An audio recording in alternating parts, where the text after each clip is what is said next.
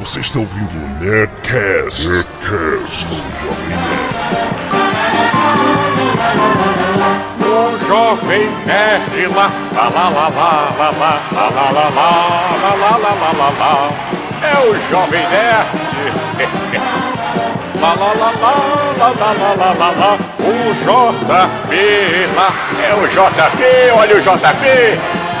Mas, oi. Aê. Lá, lá, lá, lá, lá, lá, lá, lá, lá, lá. E o Tucano lá, lá, lá, lá, lá, lá, lá. É o Nerdcast do Silvio Santos. É, lá, lá, lá. Lá, lá, lá. Mega Boga. Guilherme Briggs lá, lá, lá, lá, lá, lá, lá. Eu me remexo muito. Eu me remexo muito. É o Guilherme Briggs, esse aí é meio estranho, hein? Todo mundo cantando. O Azagal lá, lá, lá, lá, lá, lá, lá. Olha o Azagal, o anão, dançando e rodando. Alegria, escrotização. E o Silvio Santos lá, lá, lá, lá, lá, lá, lá. É o auditório mais feminino do Brasil. Vai falar, vai falar. Minha cabeça explodiu. Canelada.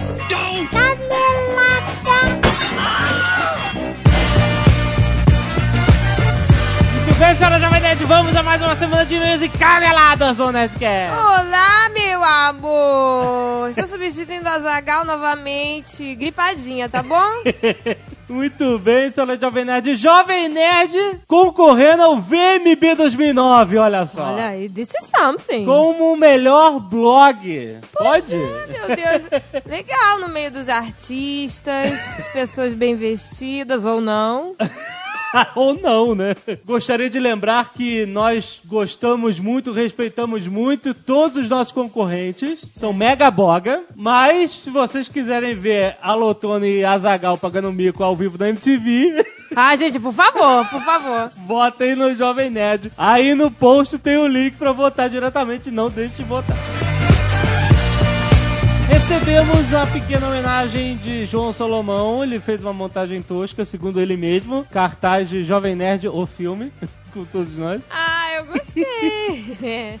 Primeiro e-mail de Diego Rodrigues, 23 anos, professor paulista, Pernambuco. Gostei muito do Nerdcast sobre Lanterna Verde, sou fã de quadrinhos e são sempre os podcasts desse assunto que eu mais gosto. Sobre o funcionamento dos anéis dos lanternas, uma boa resposta foi dada pelo Grant Morrison em sua fase da Liga da Justiça. Em Melhores do Mundo 26 da editora Abril, olha só, o novo Sandman diz ao Lanterna Kyle Rayner que seu anel é um anel dos desejos. Sobre a série Lanterna Verde e Arqueiro Verde, que foi zoada pela inutilidade do arqueiro junto com Lanterna, essas histórias eram mais calcadas em uma crítica social, que hoje em dia até parece meio ingênua, mas foi pioneira nos anos 70, quando a série começou. Assuntos como racismo, abuso de drogas, diferenças sociais eram tratados correntemente. Obra de Dennis O'Neill e Neil Adams. Para mim, o ápice dessa série foi a página da edição inicial, onde um morador velho e negro de um cortiço indaga o Lanterna Verde, porque ele sempre ajudou os seres azuis, roxos e laranjas, mas nunca deu bola pro povo negro. Olha só. Evandro Moraes, 25 anos, técnico de informática. Porto Alegre, Rio Grande do Sul. E aí, pessoal do Jovem Nerd, muito bom o Nerdcast sobre Lanterna Verde. Me fez lembrar do episódio do Duck Dodgers, em que o Patulino coloca o uniforme para lavar e pega por engano o uniforme do Hal Jordan, se tornando o Green Lantern. Ah. Legal. E acaba sendo convocado para ajudar outros lanternas em uma guerra em o quê? Em uma guerra em o quê? O que, que é isso? Ó, Oa é o nome do planeta dos guardiões. ai, uma guerra em Oá, com participação de muitos lanternas e do Sinestro. Cara, Oá parece nome de cidade de fudido. Onde você mora? Em Oá. Nos confins do Oá. Júlio Manfrini, 29 anos, supervisor técnico de uma software house, Goiânia, Goiás. Conheci o Nerdcast por indicação de amigo e se vocês lerem esse e-mail no ar, eu ganho 50 reais. Cara, a galera tá começando a ficar Mas- demais, cara. isso não vem ao caso. Desnecessário dizer que gostei muito e já ouvi bastante capítulos atrasados, mas como são muitos locutores, gostaria que vocês se apresentassem mais, tipo explicando o motivo de cada apelido. Acredito que vocês já devem ter repetido isso centenas de vezes, mas afinal, como eu, sempre tem novos seguidores do site. Como são muitos capítulos, fica difícil ouvir tudo e entender a demografia aí de vocês. Por que o Jovem Nerd se autodenomina Jovem Nerd se ele tem quase 40 anos? Quase 40 anos, que isso? Coisa, coisa desde quando 30 é quase 40. Cara, se você falar que eu tenho quase 40, porque eu tenho 29, eu vou ficar muito pé. E o que diabos quer dizer Azagal? Olha aí, Azagal, pra quem não sabe, é um personagem secundário de Tolkien, o Rei dos Anões, que tem no livro Silmarillion. Leiam porque é muito legal. E Sr. K é a abreviação da expressão que ele mais gosta? É, senhor K, eu não sei. Sr. K é uma referência ao seu sobrenome, que não começa com K. Mas é piada interna nossa, virou Sr. K. Tucano é narigudo? Já foi. Ex-narigudo. Ex-narigudo. Guga é chamado assim porque parece com um tenista? Não. É apelido, cara. Apelido desde moleque. Posso falar o seu apelido de quando você Não. era criança? Ah, deixa eu Não. falar. deixa Outra eu coisa, falar. o Jovem Nerd e Azagal são irmãos casados com a senhora Jovem Nerd portuguesa, respectivamente, que também são irmãs? Ih, mas você tá desatualizado, meu amor. Vai lá pegar caras número 25, que você vai saber quem é quem. As Poxa. respostas são não e sim. Bom é isso, abraço a todos, me ajudem a ganhar 50 reais, ganhou. Ganhou, meu Deus, mendigando. Isso é coisa de budino. Jefferson, 19 anos, estudante de engenharia da computação, Jundiaí, São Paulo. Durante a apresentação do Nerdcast 173, Azagal afirma que nunca viu Blue Hand de bermuda e camiseta. Isso é uma mentira. Eis a prova. Tem o link aí. Cara, esses nerds são os que dão medo, porque eles procuram referências. Meu Deus! Eu tô vendo aqui a foto. que coisa assustadora. Isso, essa foto, tem aí o, o link do post, essa foto foi quando a gente gravou o Nerdcast sobre Google e o Cornell, junto, é tipo o Nerdcast 13, um negócio assim. Tá todo mundo mais jovenzinho. Tá Blue Hand, Azagal, Eduardo Spor e Jovem Nerd sem barba. Caraca. Querendo crescer uma barba. Ah, bons tempos. Olha o microfone ali na cadeira. Excelente, cara. Era um É. headphone no banco. Excepcional. Bons tempos. Salve Azagal, Jovem Nerd. Chamo-me Israel Nobre, o famoso Easy Nobre, e acompanho o Jovem Nerd há mil anos quando ainda cursava faculdade. Sempre ouvia muitas recomendações do Nerdcast pela internet afora, mas nunca havia tido a oportunidade de ouvi-los. Foi então que alguma alma me enviou o link do episódio 171, essa coisa de fugir. Olha aí, tá, Jovem Nerd. Excelente episódio pra iniciação, não é? Com certeza, meu amor, porque eu estou nele, não é? Ai, que ridículo. Eu estava no trabalho quando eu vi o podcast. Eu estava rindo tanto que tive que dar um pause no programa porque já estava pagando de retardado na frente dos clientes. Cara, tu tava ouvindo Gente. Nerdcast na frente de cliente. Que isso?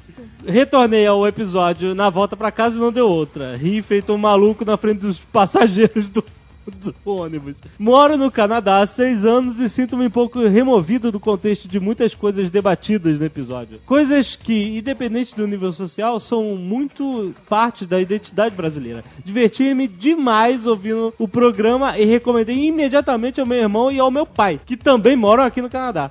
Foi muito bom relembrar tantas coisinhas triviais e engraçadas que fazem tanta parte de nosso background. É legal, né, senhora Jovem Nerd, os nerds que no exterior nos escutam, né? Chique, não é? Poderíamos- Tem algum nerd em Paris, por favor? Por favor, é, nerds do mundo afora, mandem e-mails também. Queremos ouvir de vocês o que, que vocês acham, onde vocês escutam o Nerdcast. Por que não? Eu gostei daquele nerd que limpava janelas no Canadá. Nos mandou prédios, um mandou vídeo um lá de vídeo. cima. Isso é maneiro. Lá no alto do prédio, ouvindo o Nerdcast. Excelente. É. Não Será nos responsabilizamos por nada, hein? tá bom por e-mails ou senhora Nerd? Chega, meu amor, eu vou começar a cobrar pra isso. Tem que voltar a trabalhar na loja, tá bom? Muito bom. Outra coisa, por favor, nerds, vocês agora são milhares e milhares e milhares de ouvintes. Se algum de vocês tiver qualquer possibilidade de levar esta singela homenagem que fizemos à cenoura Bravanel, nós ficaríamos eternamente gratos. Certo? Certo, né? Obrigada, gente! Até a próxima!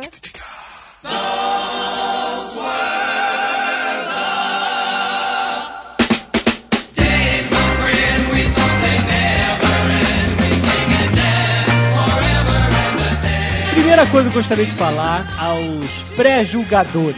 Muita gente acha que conhece Silvio Santos, mas não vamos falar daquele Silvio Santos que joga aviãozinhos e pergunta quem topa tudo por dinheiro e... Não? Nós vamos falar disso. Ué, então. É, pô, eu vou me retirar Estudei- agora daqui, mano. Eu estudei o cara errado, então. E outra coisa, e outra coisa, você deveria ter dito os pré-jurados, não os pré-jogadores. Nós vamos falar, mostrar a vida deste homem é um exemplo pra todos É, nós. pode, pode continuar, pode continuar que eu estou gostando. Muito bem. Vai Esse- levar 10 pau. Esse, esse Nerdcast ele é baseado, usou como fonte o livro A Fantástica História de Silvio Santos. Sim. Que é do autor Arlindo Silva, é mal escrito, mas. o- é, é mal escrito. Pra caralho. Mas o conteúdo é bom, entendeu? Essa foi a biografia não autorizada que teve propaganda no SBT. né? Exato, passava no SBT o comercial e dizia biografia não autorizada. Eu li também. Bom, fácil a gente dizer, pô, o cara é rico, poderoso, ele teve sorte. Não tem sorte. O cara rico, poderoso é judeu, ah, porque é judeu, então ele não tinha dinheiro, era um judeu pobre, por incrível que pareça, existem. Não é questão de oportunidade, porque oportunidade todos têm e nem todos aproveitam. Pois é, ó. A tem- questão é que o cara, ele aproveitava as oportunidades e ele corria atrás. O que é bem Exato. diferente que, ah, o cara teve oportunidade, o cara era um cagado, pronto, final. Exato. Pra você ver, o pai dele era grego, a mãe turca, eh, ambos imigrantes. O pai nunca teve dinheiro, foi jornaleiro em Atenas, depois foi trabalhar de camelô na França, aí foi deportado da França, pegou o navio, veio pro Rio de Janeiro. Boa coisa não era, né, cara? Pronto, tô por lá, né? Aí, como ele sabia falar várias línguas, ele arranjou um emprego de intérprete no porto e juntou um dinheiro e abriu uma lojinha, assim, coisa de como qualquer imigrante, né, cara, aquela coisa. E aí, só que o cara era viciado em jogo e aí perdeu a loja pro jogo. Então, quer dizer, o Silvio Santos. Cenoura Bravanel cresceu na Lapa, no Rio de Janeiro, na década de 30. O fato é que o cara, moleque, percebeu que a vida não era fácil. Vivia na rua, tinha os amigos, brincava, entrava de graça no cinema, andando na contramão das pessoas que Isso é excelente, cara. Mas então, como é que começa a vida de Cenoura Bravanel? Tava ele precisando de dinheiro, 14 anos, na Carioca, no Rio de Janeiro, lá no centro, e viu um Zé Mané vendendo um plástico de carteirinha de título de eleitor. Essa história é fantástica, cara. Ela define o que é o Silvio Santos, assim.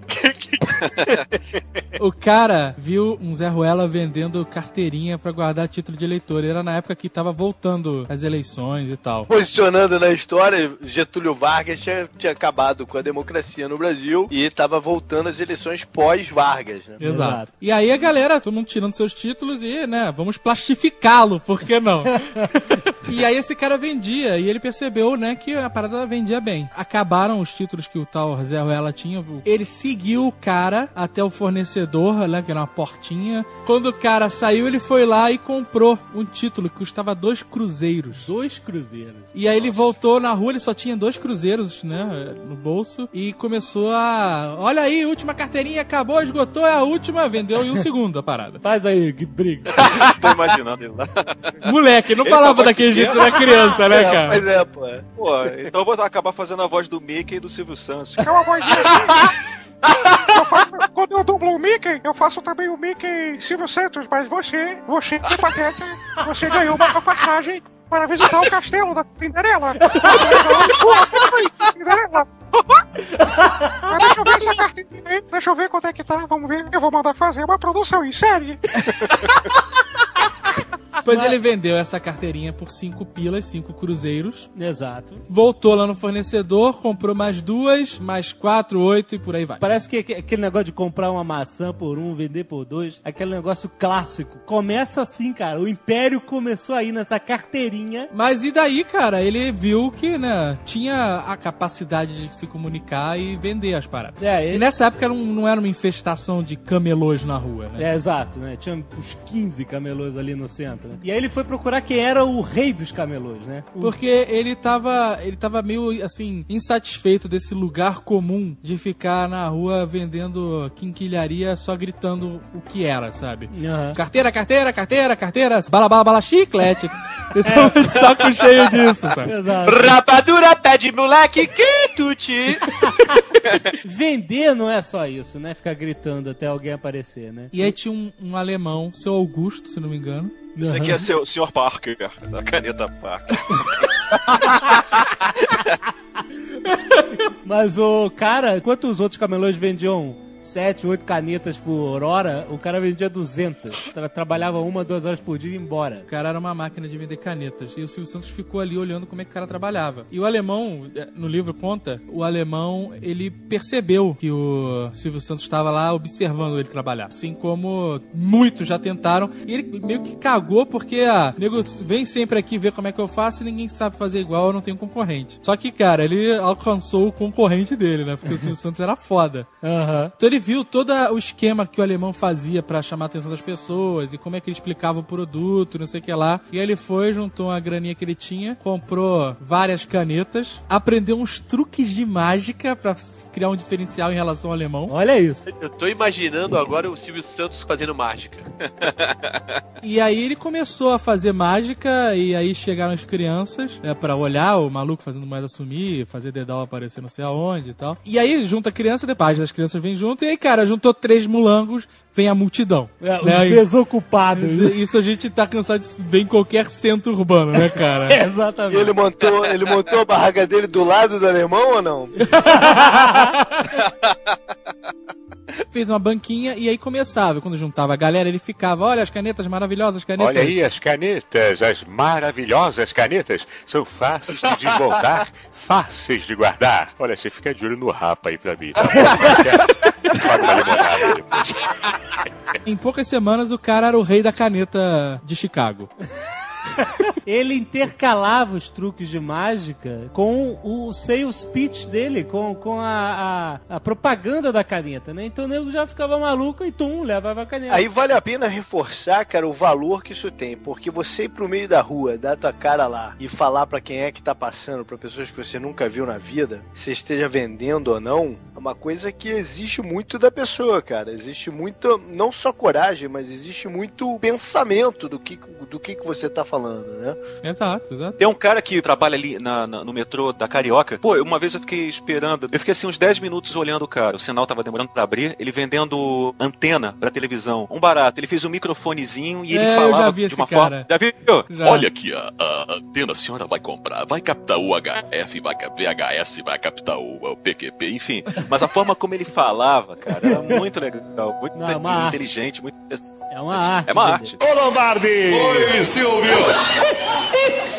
Ele, obviamente, estava já conhecido na região, né?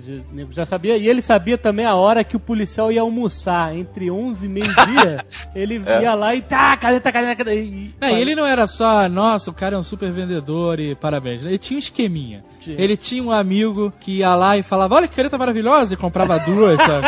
Claro, claro. Chamava O famoso farol. Exato, farol. E o irmão dele ficava de vigia pra avisar quando o guarda tava voltando. É, exato. É porque ele tinha essa janela de uma hora pra vender, sei lá, 500 canetas. Era um Não, é, guarda acho que era que um- patrulhava 45 todo o centro da cidade. Era, era o guarda-belo.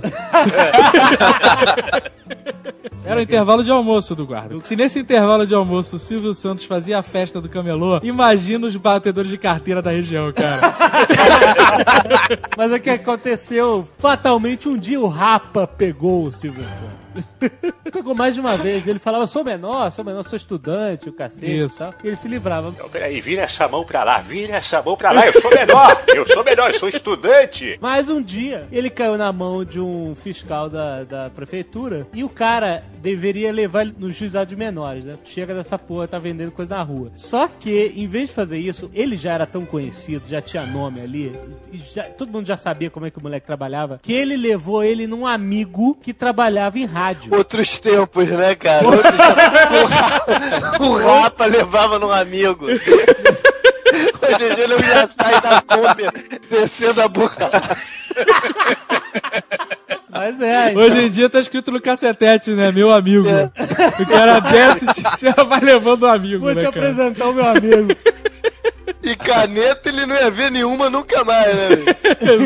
Ele começou a trabalhar na Rádio Guanabara e ele ganhava 1.300 cruzeiros por mês. O que era uma merreca. É, um dia de camelô. Ele ganhava cinco salários mínimos.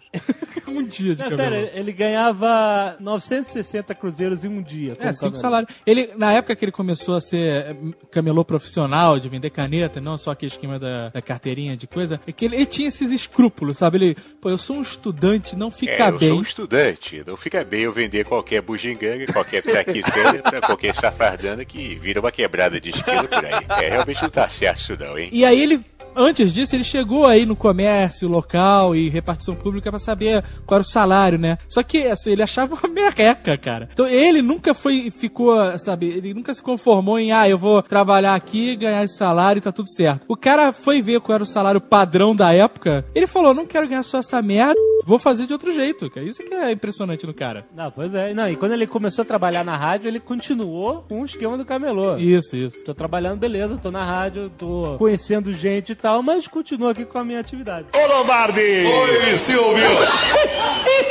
E ele ia muito pro programa de calouro também, né? Porque o moleque sabia falar como ninguém, né? E fazia lá apresentações dele e tal. Ele ganhava vários desses concursos de calouros, né? De narração, de Locução. de locução e tal. E o cara já era manjado, aparecia lá, Cenoura Bravanel na lista, nego já, porra, lá vem esse cara de novo. Né? Bem, ele foi numa das rádios e o cara perguntou, qual é teu nome, garoto? É, meu nome é Silvio Santos porque os Santos me ajudam. É, é verdade. É porque a mãe dele já chamava ele de Silvio. Isso. É isso, isso. E ele falou, ó, Santos, porque os Santos ajudam. Muito Ah, bom, cara. sensacional. E pegou, cara.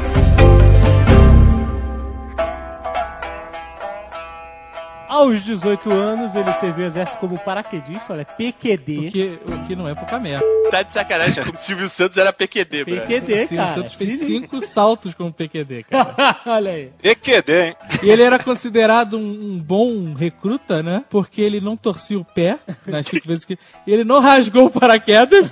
Veja, se você pula e seu paraquedas rasga, além de você morrer, você é considerado um merda. E aí, cara, nessa época ele pirou foda. Que aí ele veio com os escrúpulos dele de novo. e ele falou: É, pois é, não fica bem eu, como militar, ser pego vendendo quinquilharia em qualquer lugar. Pega mal, pega mal. Isso, claro que era alimentado pelo sentimento de ser preso pela PM do Exército. Que é bem diferente do guarda-amigo, né, cara? Que levou na Rádio Nacional. Mas será que ele vendia lá na época da caserna? Ele vendia coisas lá dentro também? Do Exército? Porra. Tem um malandro no Recruta Zero que fazia isso, né, cara? Era o É, Cosme, o Cosme, sei lá. ele devia ter 50 fivelas é, bem polidas. Ele vendia até promoção pra tenente, cara. Mas acabou que ele foi trabalhar numa rádio em Niterói, como locutor também. Isso. E ele trabalhava até meia-noite, de 10 a meia-noite, né? Então ele voltava na última barca de Niterói pro Rio e ficava lá aquela viagem boring, aquela galera, as bailarinas, a galera da night. As bailarinas? Tinha as bailarinas lá. Bailarinas? Tinha, com o amigo da... Apelido pra puta? Isso? Não! Então foi aí que ele perdeu os escrúpulos, né? foi, na, foi na barquinha de Niterói. Mas, cara, pra você ver como, como o cara não perde uma oportunidade, a mente dele tava sempre trabalhando. O cara olha assim, aquela viagem chata, todo mundo lá meio que dormindo, ele pensa.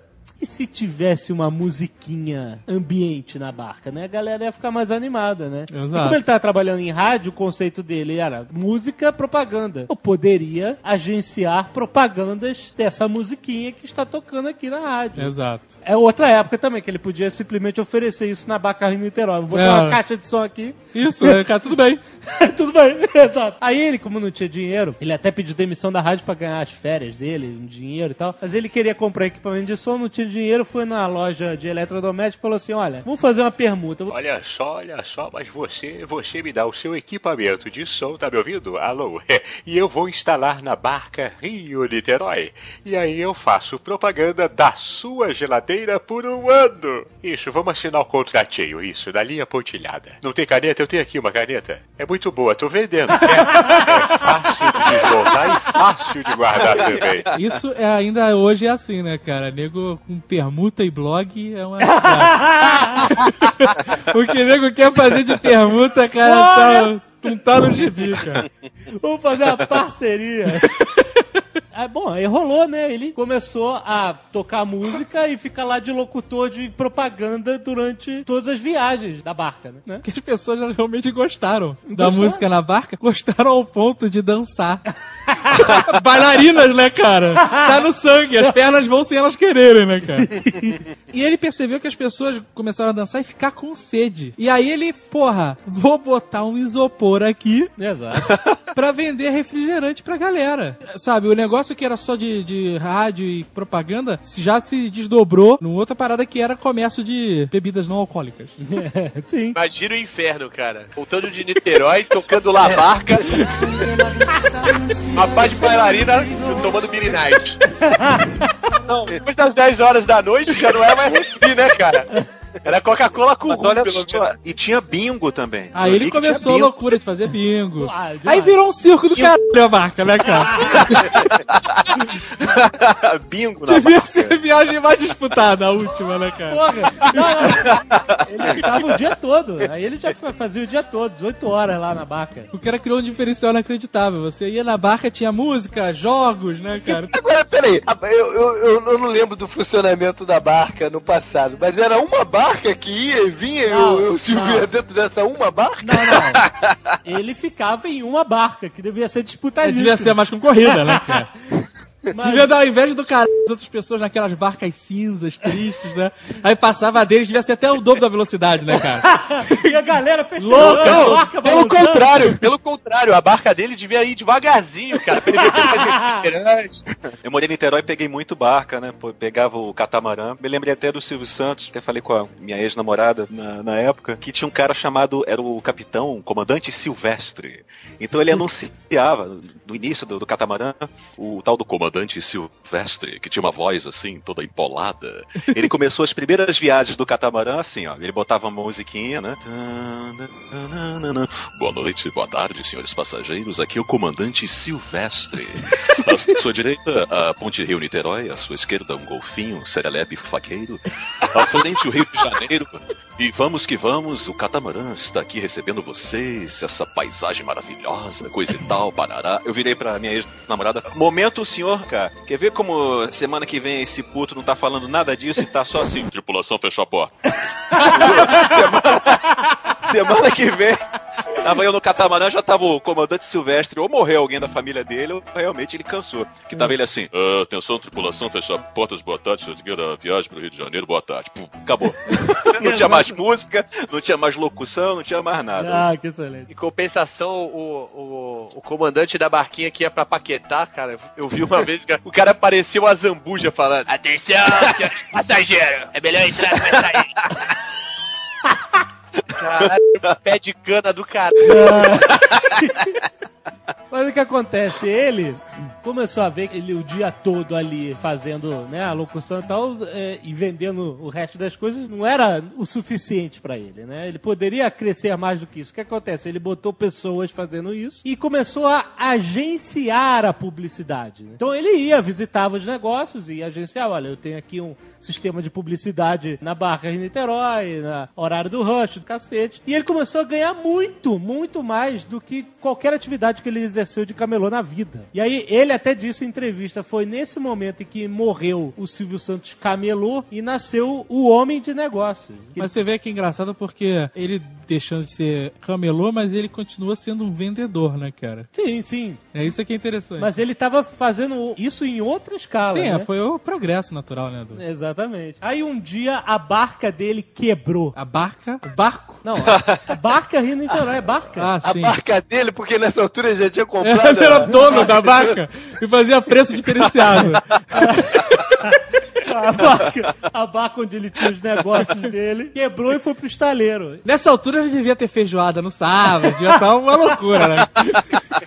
Aí ele teve que ir na Antártica, que era um dos clientes dele. Ele foi até a Antártica com a barca? Ele foi até a Antártica. Caralho, meu, ganhou meu respeito. qual era o nome da barca, cara? Barão de Tefé? O que, que acontece? Ah, Ele foi na Antártica avisar, olha, a barca tá no estaleiro, não vou poder fazer os seus anúncios. Mas como assim, cara? É- era uma barca mesmo? Era! E, e- e ela foi pro estaleiro e acabou-se o transporte entre Rio e Niterói? Não! Acabou o negócio dele. Ninguém tinha de pedalinho? Qual era? Pedalinho. Ele só tinha o esquema em uma barca. Ele tinha esquema com o comandante Silvestre. Era um esquema mesmo, não era uma coisa oficial. Com certeza, não sei, eu acho que não. Hoje em dia tem casa do pão de queijo na barca, não pode qualquer um sair vendendo coisa, né? Tem, tem que ser Não, pois é, mas deve cada- ter casa do pão de queijo em todas as barcas, né? Sim, uma sim, coisa todas, acordada sim. com a, com a barca. Hoje é uma coisa profissional, negócio afiliado e tal. Não é assim, o cara pode botar um- a caixa de som lá e vender feijoada. Pois é, mas então ele não, ele não se aproximou do- da administração das barcas e fez o negócio. Ele tinha um esquema ah, mesmo duvido que ele... É possível. Só acho melhor mudar de assunto, porque esse assunto é. Eu não quero discutir sobre botar o seu nome. Quem foi, quem foi que falou? Foi o JP, é isso? Anota aí, ó. Advogado número 4. Pode continuar.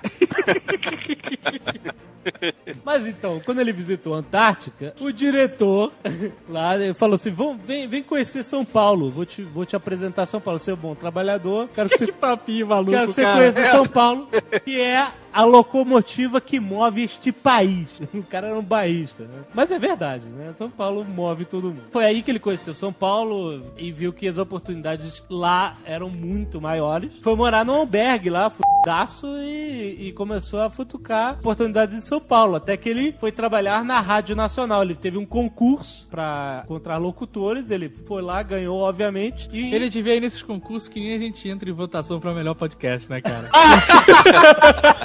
que ridículo. Olha. Começa, hein? Ô Lombardi! Oi, Silvio! Quando ele foi trabalhar na Rádio Nacional, é que ele conheceu o homem que iria mudar sua vida para sempre. Lombardi. Pensei que era o Pedro de Lara. Pedro de Lara. Pedro de Lara, cara. Foi lá que ele conheceu Manuel de Nóbrega. Exato. Quem não conhece o Manuel de Nóbrega, pai de Carlos Alberto de Nóbrega, Isso. Carlos Alberto! Graças a nós. Que é o Carlos Alberto careca. É igual, cara, igual.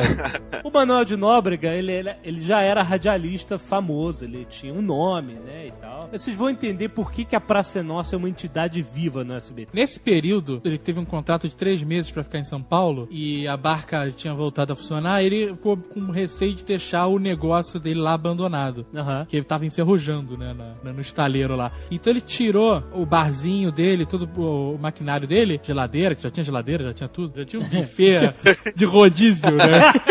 e aí levou pra São Paulo e abriu um, um boteco, sabe? Uma Olha. portinha. Ele enfiou tudo dentro de um corredor. Excelente. E aí ele pegou como sócio o, o irmão da Hebe Camargo. Olha aí. Vocês conhecem desde sempre, né? E o que acontece? Aí é que a vida dele deu uma guinada. Um dia chega um alemão pro Manuel de Nóbrega e fala assim: tem um negócio que vai mudar a sua vida.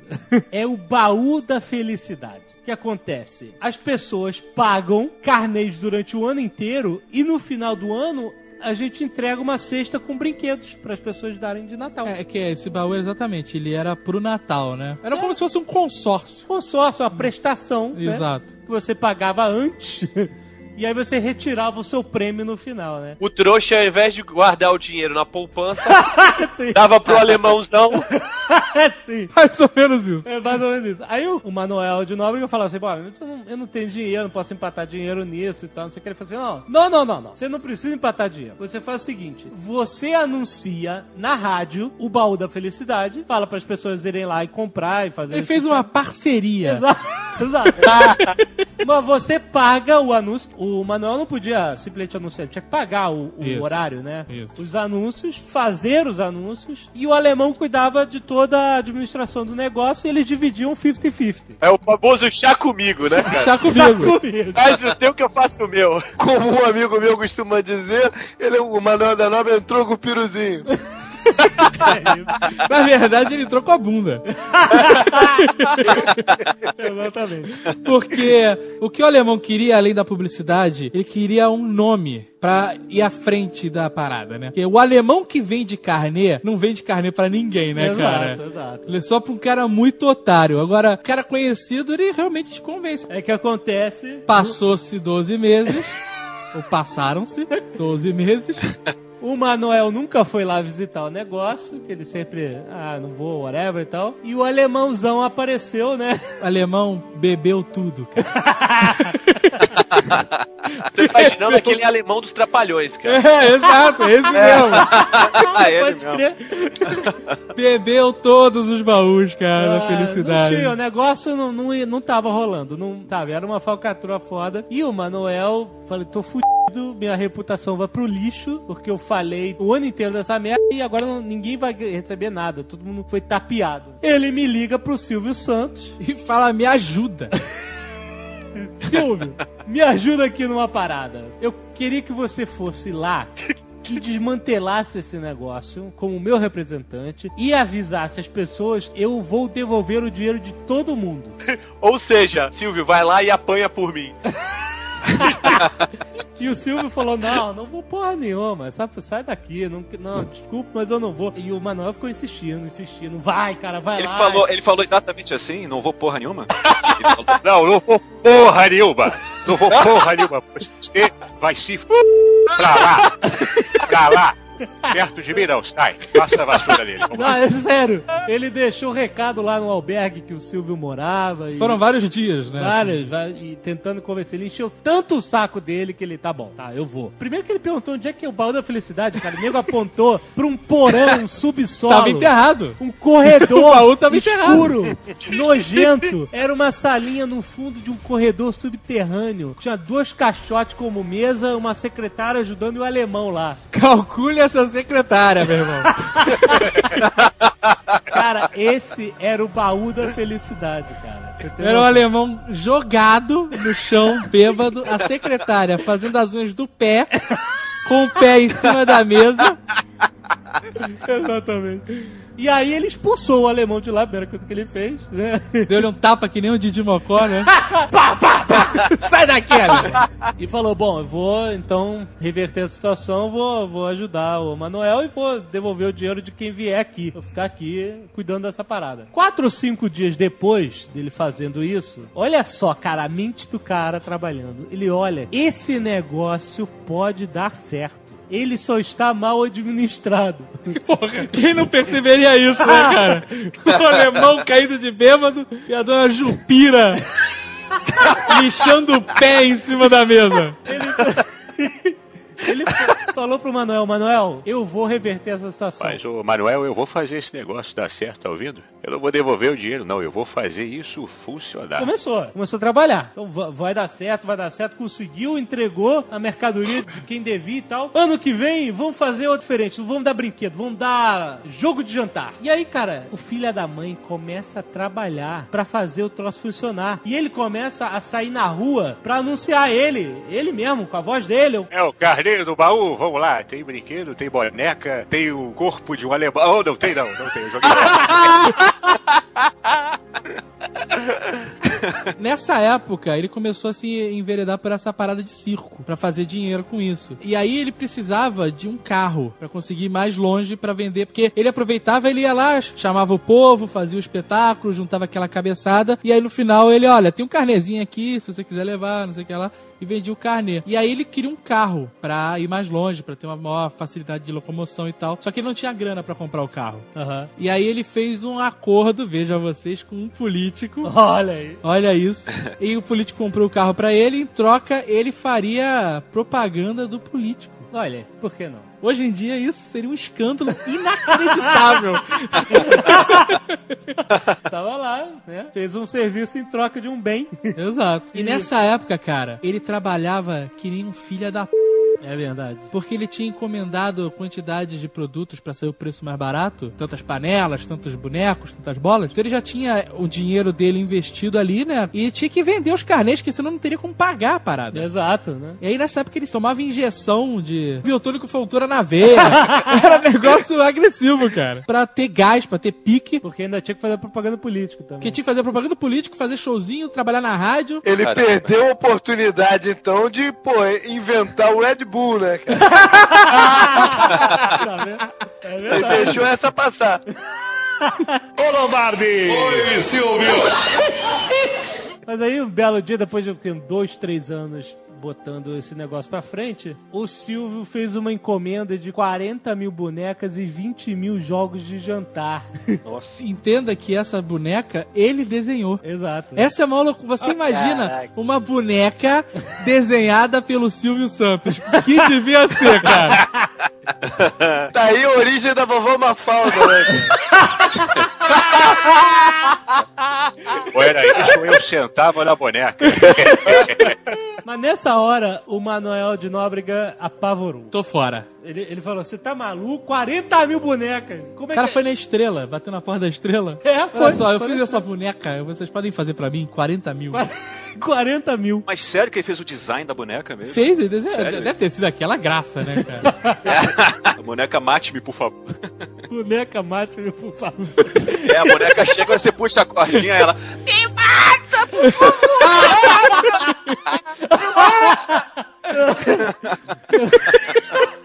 Mas aí, o Nóbrega falou, cara, tá muito grande pra mim, eu não tenho como arcar com essa dívida, tá fora do meu ambiente, eu não entendo nada disso, fica pra você com o baú. Um dos argumentos até que ele usou pra sair é: eu nunca pisei no baú da felicidade. Exato, é verdade. Ele nunca foi lá conhecer. Eu não quero mais saber, eu não quero dinheiro nenhum dessa parada. E aí ele não queria nada, mas o Silvio Santos falou: não, eu vou pagar a tua parte. né? Ele Que ele pagou fez. é proporcional ao que ele. Exato. Não pagou o negócio, pagou o, o, tra- o serviço serviço trabalho. que ele fez, né? Porque o, o Manuel insistiu, não quero nada, fica tudo pra você, é teu. E cara, filho dele deve adorar isso. né? Essa deve ser a história do Natal. Todo ano. Toda família tem sua história de, né? Nós poderíamos ser ricos, mas estamos na merda. né? Exato. A história da minha família é que meu avô tinha um, um restaurante em Ipanema, Ah. em 1940, sei lá. E aí, um cara foi e vendeu pra ele um terreno em São Conrado. Ó, Ah, antigamente vinha com papel escrito vale um terreno em São Conrado, alguma coisa assim. E o terreno era equivalente ao Golf Clube que rola lá hoje. Nossa. E aí, cara, meu avô simplesmente perdeu esse pedaço de papel que dizia que ele era dono de metade Ai. de São Conrado. Todo Natal, até ele morrer. As pessoas lembraram ele disso. cara. O meu tio chegou ao ponto de escrotidão de um ano dar de presente pro meu avô um conjunto de casaco e calça de moletom que tinha bordado um cara jogando golfe.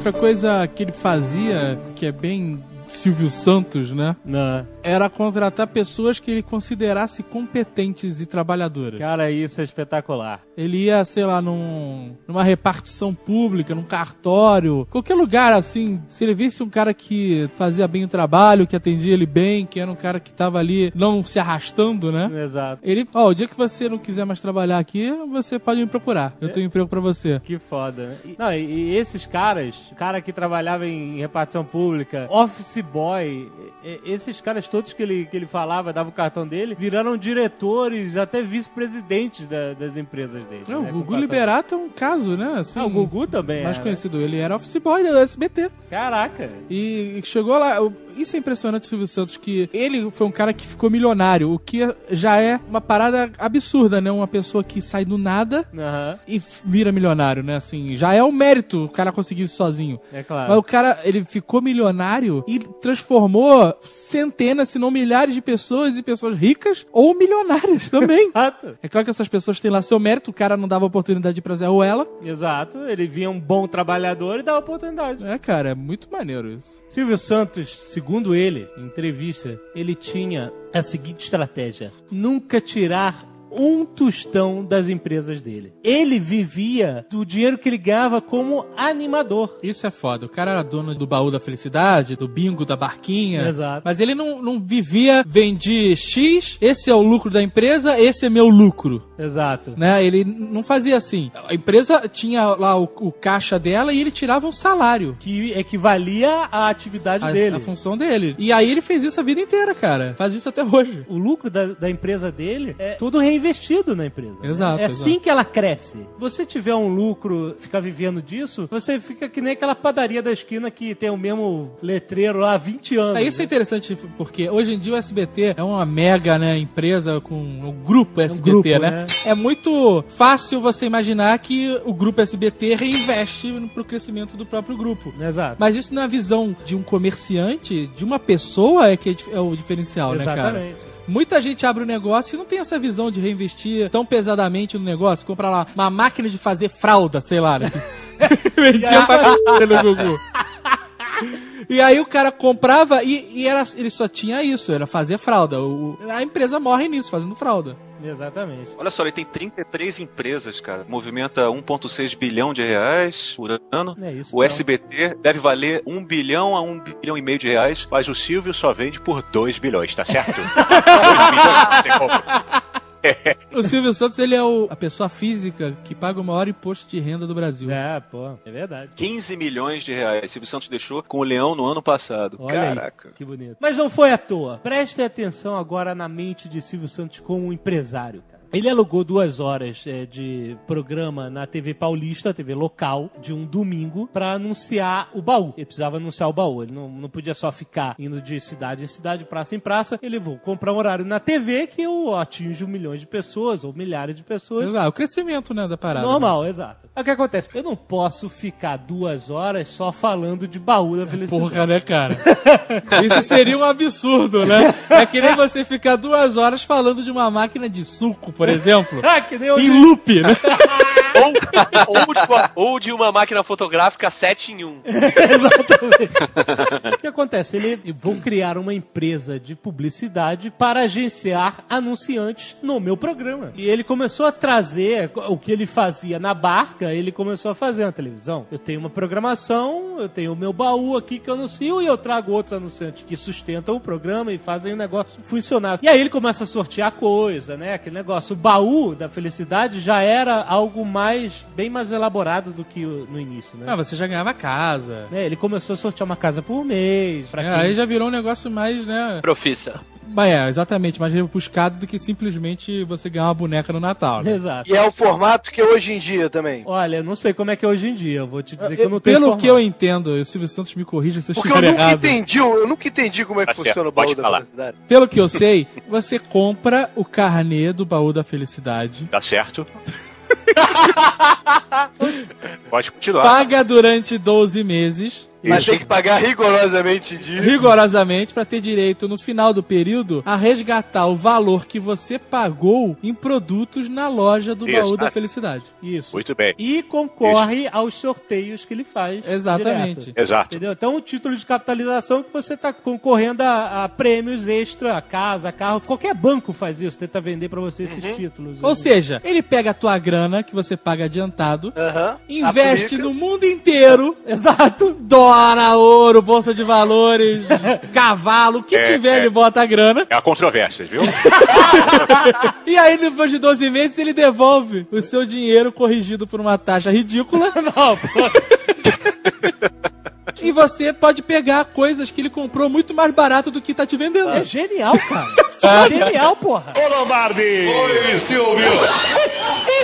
Ele, quando começou a sortear casa, ele tinha que comprar todas as casas antes. Não podia sortear um negócio que ele não tinha. Fazendo o negócio certinho. Então o que acontece? Ele tinha dificuldade por quê? Ninguém vende 12 casas num lugar só. Então ele, cada casa custava um preço, era, um- era uma merda foda. Isso não tava sendo bom pro negócio dele, ele procurou, como é que eu posso otimizar isso? O ideal é que eu comprasse um lote e tivesse, né, as casas todas ali, que iam custar baratinhas, etc. Então o que que ele faz? Ele cria uma empreiteira pra ele construir as Isso casas. é muito foda, cara. O cara resolveu o problema dele. Porra. Aí o que, que eu faço?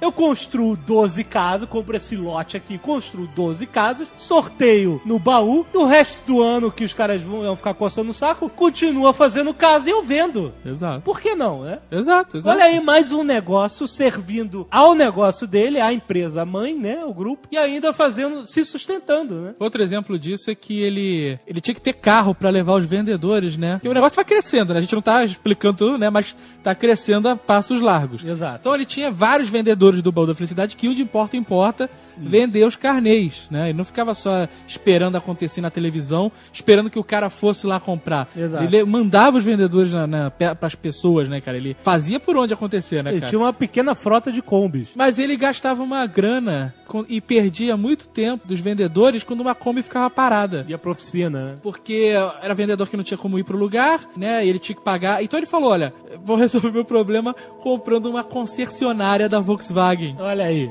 Porque agora eu compro as combis pro baú a preço de custo. Exato. A manutenção das combis vai ficar muito mais barata. Claro. A- O baú continuava pagando, né? Não era de graça. É claro. Mas o preço era diferenciado. porque era um- era dele, pô? Exato, do grupo. É. E, e é por isso que até hoje, eu não sei se hoje em dia ainda é assim, mas durante, durante muitos anos, qualquer carro que era dado no SBT era Volkswagen. E da concessionária Exato, dele, porra. cara. Olha só.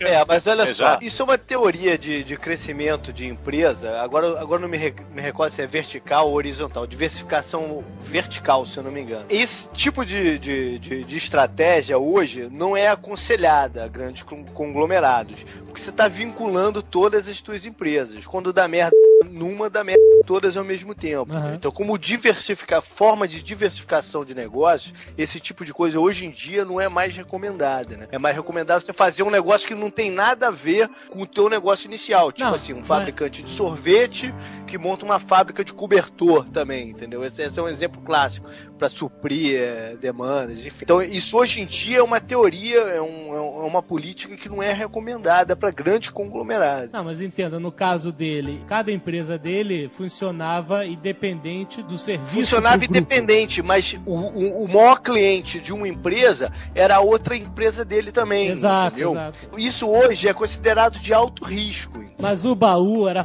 era um cliente forte, cara. Porque o baú Pois nunca. é, cara, mas o momento que o baú for pro espaço, quebra tudo junto, entendeu? É, isso era a década de 70, 60, Claro, 70. claro. Né? A loucura é que ele fez isso intuitivamente. Intuitivamente. Ele É, não, claro. não Não se fez- formou, não estudou, porra Não fez nenhuma, nenhuma né? escola de negócios, nem nada. Exato. Cara. O cara foi na know-how da rua. Também, quem era o concorrente dele, cara? O Chacrinha. Que no máximo fazia buzina pra concessionária dele.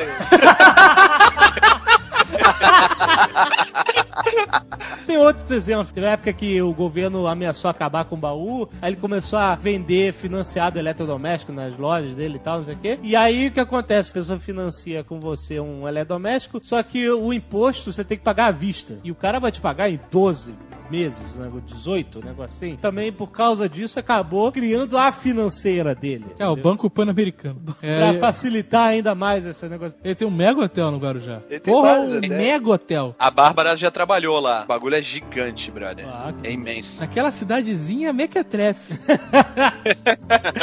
O Azagal ficou frustrado com, com a pérola do Atlântico. Cara, olha só. Eu, eu- Santos e o Guarujá, o litoral paulista, eu posso dizer, Ah. ele é uma grande frustração pra mim. Ah, por quê? Porque quando eu fui pra Santos visitar meu amigo de longa data tucano, eu tinha um sonho de conhecer o William Pochá. Quero o cara que não sabe o que que é o William Pochá, cara. Ó, olha só, vai ter, vai ter que rolar o Nerdcast biográfico do Bolinha. o Nerd deve conhecer ainda pode já. E o William Pochá não é nada, não tem todo aquele glamour que tinha do Bolinha, não tem, cara.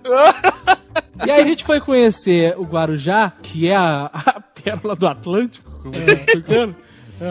E é horroroso, Guarujá é horrível. Que é isso? Não, não é horroroso. É que, assim, o Guarujá tem uma estreita faixa de cidade. Litoral. É. Ah. Uma quadra asfaltada e vai pra dentro. Você tem o litoral asfaltado Aham. e com milionários paulistas, sabe? Nair Bela, Camargo, toda essa turma. Belo. Pelé, Silvio Santos. Exato. E aí? E aí, a rua de trás do, do litoral Ah. vira um, É um mega subúrbio. É rua de terra, é. Não tem nada, cara. É, é- é- é inacreditável. Olha. Aí ele me solta a pérola. Isso é o Guarujá? Maldito Luciano do Vale.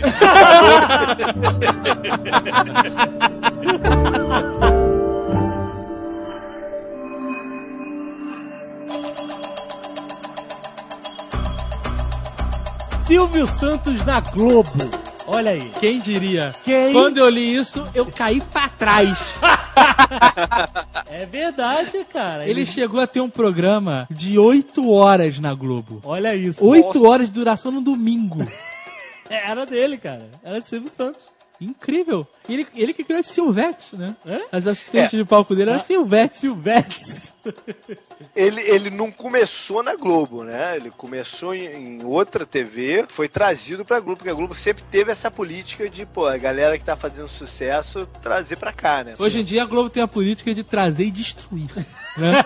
Nós vamos trazer esse sucesso de outra emissora e acabar com E a- ele. é, mas você tá tirando, tirando a concorrência, né? Você tá- Exato, você tá, olha você só. tá dando um golpe na O concorrência. que aconteceu é que ele tinha um programa na TV Paulista, como eu falei, e em 1966 a Globo comprou a TV Paulista. E aí absorveu o Silvio Santos. Fez um contrato de cinco anos e botou ele pra trabalhar. Agora você está na Globo. Cinco anos depois, em 71, o contrato dele estava acabando e na hora que ele foi renovar, alguém da Globo chegou e falou assim: não, olha só, a Globo tem uma nova filosofia e nós estamos acabando com a nossa programação popularesca. Toma. E Mas foi você- no saco do Silvio Santos, né, cara? Se você quiser continuar na Globo, é, a gente tem que rever esse contrato completamente, fazer outra, outra coisa completamente diferente. Ele sabia que o ouro tava no povo. Exato. O ouro dele era o povo, ele sabia falar com o povo. Tá aí a Globo hoje, né, cara? Tá aí a Globo hoje teve que se render ao Luciano. Huck. É, exatamente. Pô, Faustão, né, cara? Fantástico. Fantástico. Veja você. Veja A você. revista digital que era tão, né, cara? É. Hoje em dia. É, for dummies. O Silvio Santos falou assim: bom, se esses caras querem que eu mude, eu, eu não vou mudar. Eu sei como é que eu, eu vou trabalhar, então eu vou fazer o seguinte: eu vou comprar a Record. É, mas isso tinha um probleminha, até porque no contrato dele com a Globo dizia que ele não poderia ter uma emissora de televisão. Não, sim, mas isso ele tava acabando o contrato. Ah, dele. tava acabando. E aí ele quis comprar a Record. Aí eu vou comprar a Record, estavam vendendo 50% das ações, ele falou assim: beleza, vou comprar. Vou fazer meu, meu próprio canal de televisão. É, calma, calma, calma. Só lembra que nessa época, nessa época não dava pro cara simplesmente, Não. pô, vou fazer meu canal de televisão. Não dava, ele precisava de Era, uma- era, era, era uma concessão do Sim. governo, estamos falando de, de- do governo de ditadura e de tudo mais, era uma concessão de- do, do governo. E lembrar que imprensa naquela época tinha controles, mídias em geral tinham controles. Então não era o cara chegar e, ah, vou fazer minha, minha Não, com televisão. certeza, ele precisava da concessão, até hoje precisa. Pois é. Mas o primeiro passo era adquirir uma emissora de TV. Então ele estava buscando esse assunto, mas aí o grupo Guerdal veio e comprou c- 50%. Ficou dando metade da Record e aí o- a janela fechou. Quando o Roberto Marinho soube que o cara tava querendo comprar a Record, Ficou maluco. ligou pro Silvio Santos e falou: Eu, Roberto Marinho, faço questão que você continue aqui conosco na Globo. É claro, né? E aí assinou o contrato nos termos do Silvio Santos. Que coisa, né? O mundo dá muita volta, né? Que maneiro. isso. Veja você. E é o que aconteceu. Seis meses depois, a Gerdau botou os 50% à venda. Aí. Aí o Silvio Santos, puta Tava lá a cláusula, tava lá a cláusula. Não pode ser dono de outra emissora, exatamente. Exatamente. Claro, pô, como é que vai trabalhar numa parada e ser dono da concorrente? Sim, pois é. Isso vale pra qualquer negócio, pô. E aí o que acontece? Ele. Arranjou um Laranjovski. Ô, é Silvio, né? não fui eu que falei essa não, hein? Eu tô só, só escutando aqui. É só vocês não falarem que o meu testa de ferro foi o Joaquim Sintra Gordinho. Exatamente, o gordinho, esse é o sobrenome dele mesmo. Peraí, vocês lembram de um desenho chamado. É... Bicudo, Bicudo. Bicudo? pra ele. Eu trabalhei com um cara que o sobrenome dele era Boquete. e ele fazia Mas questão de se apresentar como Boquete. Ai, meu Deus, No cara. meu, Ele, colégio, cara. no meu colégio tinham três Guilhermes. Ia lá o, o ônibus do colégio chamando. Atenção, Guilherme Briggs, ônibus escolar. Guilherme Genkel, sua mãe espera aqui na, na, na não sei o que, na entrada. Guilherme Punceta. Que horror. Sério, Punceta. Aí eles começaram a falar pum, é, punce, é, punseca, puncheta. Não, pode falar, é Punceta mesmo e, e pode chamar. Então, mas só que depois de, um- de anos falando isso, o colégio se acostumou. Então a gente sabia quem era novo no colégio quando se assustava quando se falava Punceta, entendeu? Porque todo mundo já tinha acostumado. Enfim, é, desculpa. Punceta é um negócio terrível, né, cara? É, quando a vagina peida, né? Exatamente.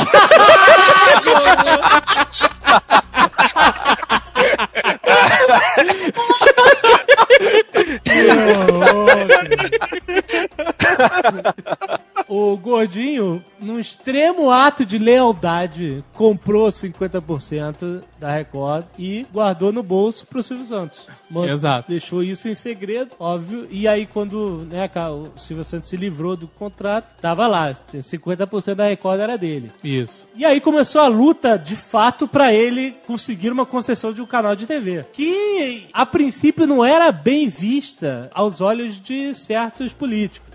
Vai lembrar que, por enquanto, esses 50% eram do Silvio, mas ele não mexeu. Mas peraí, ele Ficou comprou lá na Record. 50% da, da TV Record ou ele comprou 50% das retransmissoras que a Record tinha? Não, da TV. Da TV. E aí, quer dizer, o que acontece? Todo mundo lutava por um canal de TV, Jornal do Brasil também lutava por um canal de TV e tal. É, essa era a época, né, que tinham seis canais. Exato, né? Até porque o, o dial da televisão saía até o 12. Exato, 13, exato. né? Não podia ter muito mais do que isso. Não é igual hoje, que você pode botar no, no acabo qualquer porra. Exato. Ele mandou fazer um business plan, que é algo que todo mundo aprende na escola de negócios, né? Antes de você fazer um negócio, você apresenta todo o planejamento de como ele vai funcionar, qual é o lucro que ele vai dar, quanto tempo vai levar para dar lucro, o que, que ele pode fazer. Assim, é todo, todo o plano tudo que você tem planejado para aquele negócio dar certo. O business plan dele era algo sem precedentes na história da televisão. Por quê? Ele fez um plano de negócios daquela forma em que todas as empresas dele sustentavam o canal de TV. A emissora dele seria sustentada sem nenhum anunciante externo. É, porque os canais de TV que existiam, eles tinham um grande problema que eles eram deficitários, né? Ah. Eles não conseguiam dar dinheiro. Sei lá, fora a Globo, o resto era capenga pra caralho. Exato. E aí o governo tava abrindo nova concessão e não queria dar um canal pra, pra um bunda mole que não ia conseguir Que, fazer o que negócio daqui a pouco ia funcionar. estar pedindo dinheiro pra eles também pra, pra, pra sustentar o negócio. Exatamente. O que o Jovem Nerd tá querendo dizer é o seguinte: não é que o canal ia ser, não ia ter é, nenhuma propaganda externa. É que o canal seria capaz de se sustentar mesmo que ninguém quisesse Exato. fazer propaganda lá. né? Exato, Exatamente. ninguém tinha um plano desses. Ninguém, cara. Era uma coisa inédita, né? Isso assustou muita gente. Caraca, então era um ótimo plano de negócio. Mas acho que a princípio não deu certo, que o governo deu pro Jornal do Brasil, né? TV É Excelsior. porque, cara, não basta você ter um ótimo plano de negócios, né? Exato. Tem que ter muita Estamos amizade. falando do Brasil e estamos falando de época da ditadura, né? Exato. Ô Lombardi! Oi, Silvio! O Jornal do Brasil conseguiu falir a TV em um ano e aí sim a resistência cedeu. Silvio Santos ganhou sua primeira concessão no Rio de Janeiro, no canal 11, olha aí quem lembra, sobre Que era a TVS, né? a TV Estúdios Silvio Santos Cinema e Televisão Limitada, a TVS. Que eu achava que era TV Silvio. Vale lembrar que de uma em uma hora ele mostrava o boletim do presidente, né? É claro. Aí ele Exatamente. cantava. O Rafael Baldatti é coisa nossa.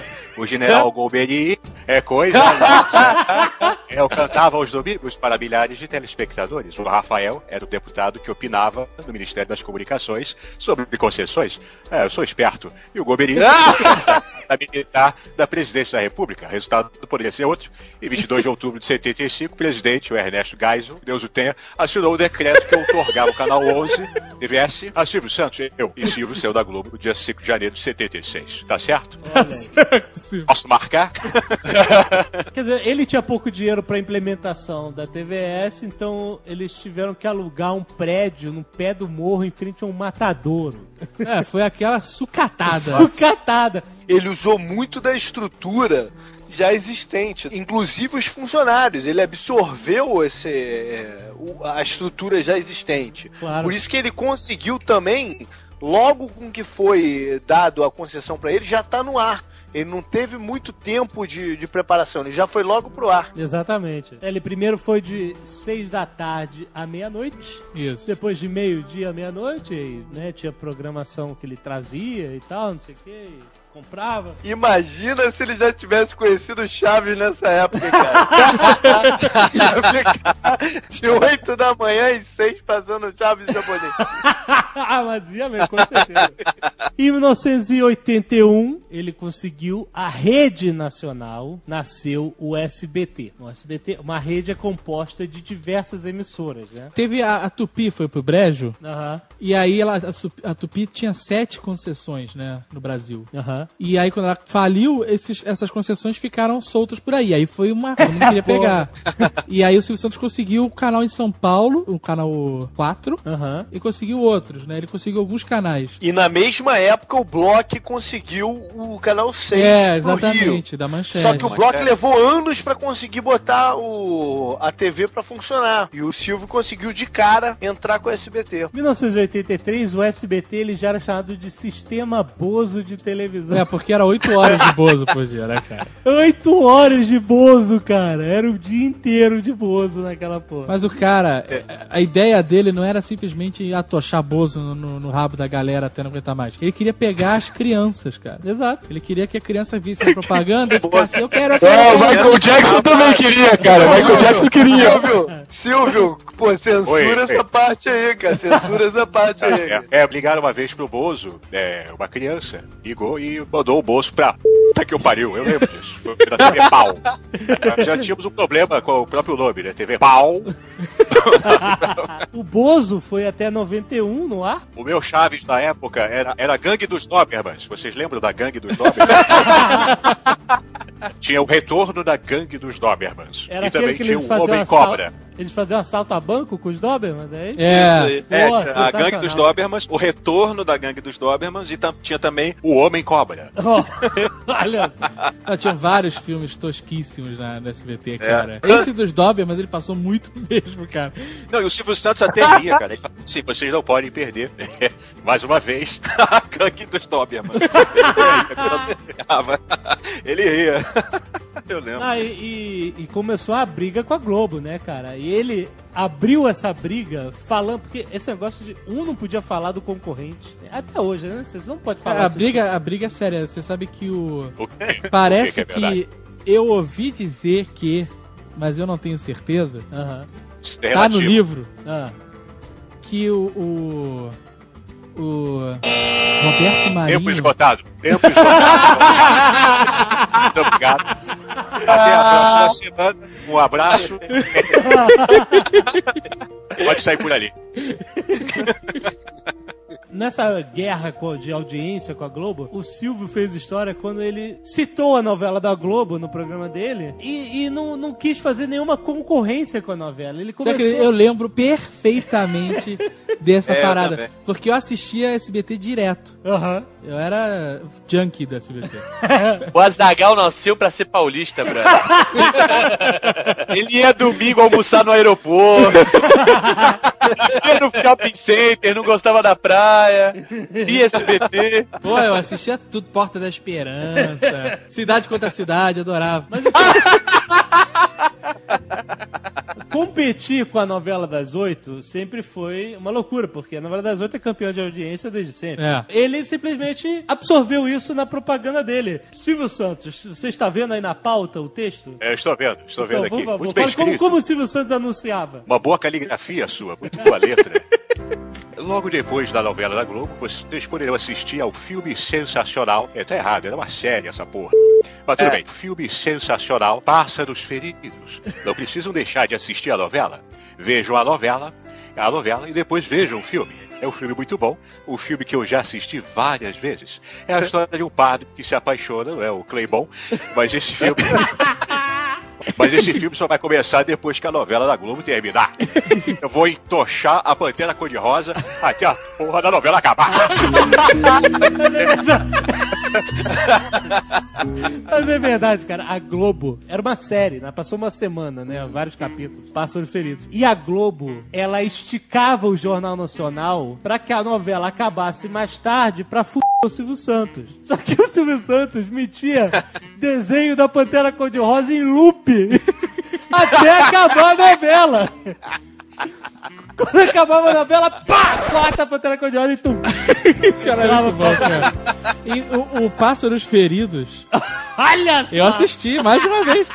O Pássaros Feridos, cara, tinha um foi um sucesso tão grande que eu lembro que terminou de passar a série e no dia seguinte recomeçou. e ela passou três vezes seguidas, cara. E aí ele teve a brilhante ideia de fazer isso com o Chaves. É Ele porque eu vai- acredito em vida após a morte.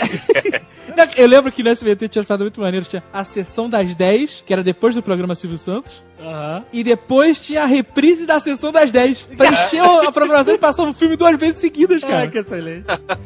Além do Pássaros Feridos, que só parou de passar no SBT porque a fita arrebentou, né? Agora, pros saudosistas, tá passando Pássaros Feridos na TCM. Sensacional. É, Não sei se vocês lembram de outro seriado que foi é, icônico no SBT, que passou milhões de vezes também, É. que era do nosso querido Kunta Quinte. Raízes, cara. Aí, Aí, puta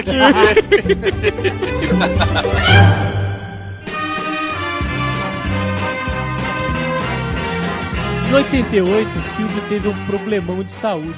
Hum, Ele ficou lembro. sem voz. O que é terrível, né, cara? Porra, imagina. É que nem o Saruman perder a voz, Exato, né, né? A voz era tudo, né? E foi até emocionante. Teve um dia que ele teve que sair, não, não, não saía. Não, Eu lembro, cara. Abrir é- a boca e não saía nada. O Banshee perdeu a voz uma época. Entrou em depressão, né? cara? E ele teve que ir pros Estados Unidos é, fazer uma operação na garganta, cara. Foi um É. problema sério mesmo. E aí, o nego falou que ele tava com câncer, que tava com AIDS, que ele tava saindo com sei lá quem. Quando ele voltou, ele, ele chamou um monte de gente pro programa pra dizer exatamente, abrir o jogo. Olha, eu tive problema na garganta e eu tô tomando remédio e tal. Foi emocionante essa, Foi essa, emocionante, essa parada, né, a volta dele, né? E aí ele chamou uma galera, inclusive o Sérgio Malandro, pra ir lá fazer perguntas pra ele, né? É, os jurados, né? Chamou, Porque ele não jurado. chamou o Sérgio Malandro. O Sérgio Malandro era jurado do show de calor. O Sérgio Malandro mandou essa. Quando, como e onde o senhor perdeu a virgindade? Você quer que eu responda? Tudo bem. É, foi na rua Ubaldino Ribeiro, próximo à rua Riachuelo, no Rio de Janeiro. Eu tinha só 14 anos e foi com uma francesa que era a alegria da garotada. Perfeita a resposta. Que foi um momento de mega sinceridade do Silvio Santos. Total, né, total. Além dessa, dessa doença sinistra, o Silvio Santos tem uma doença que acompanhou ele por muito tempo, não sei nem se acompanha ainda. A calvície. Não é a calvície, não é. A calvície.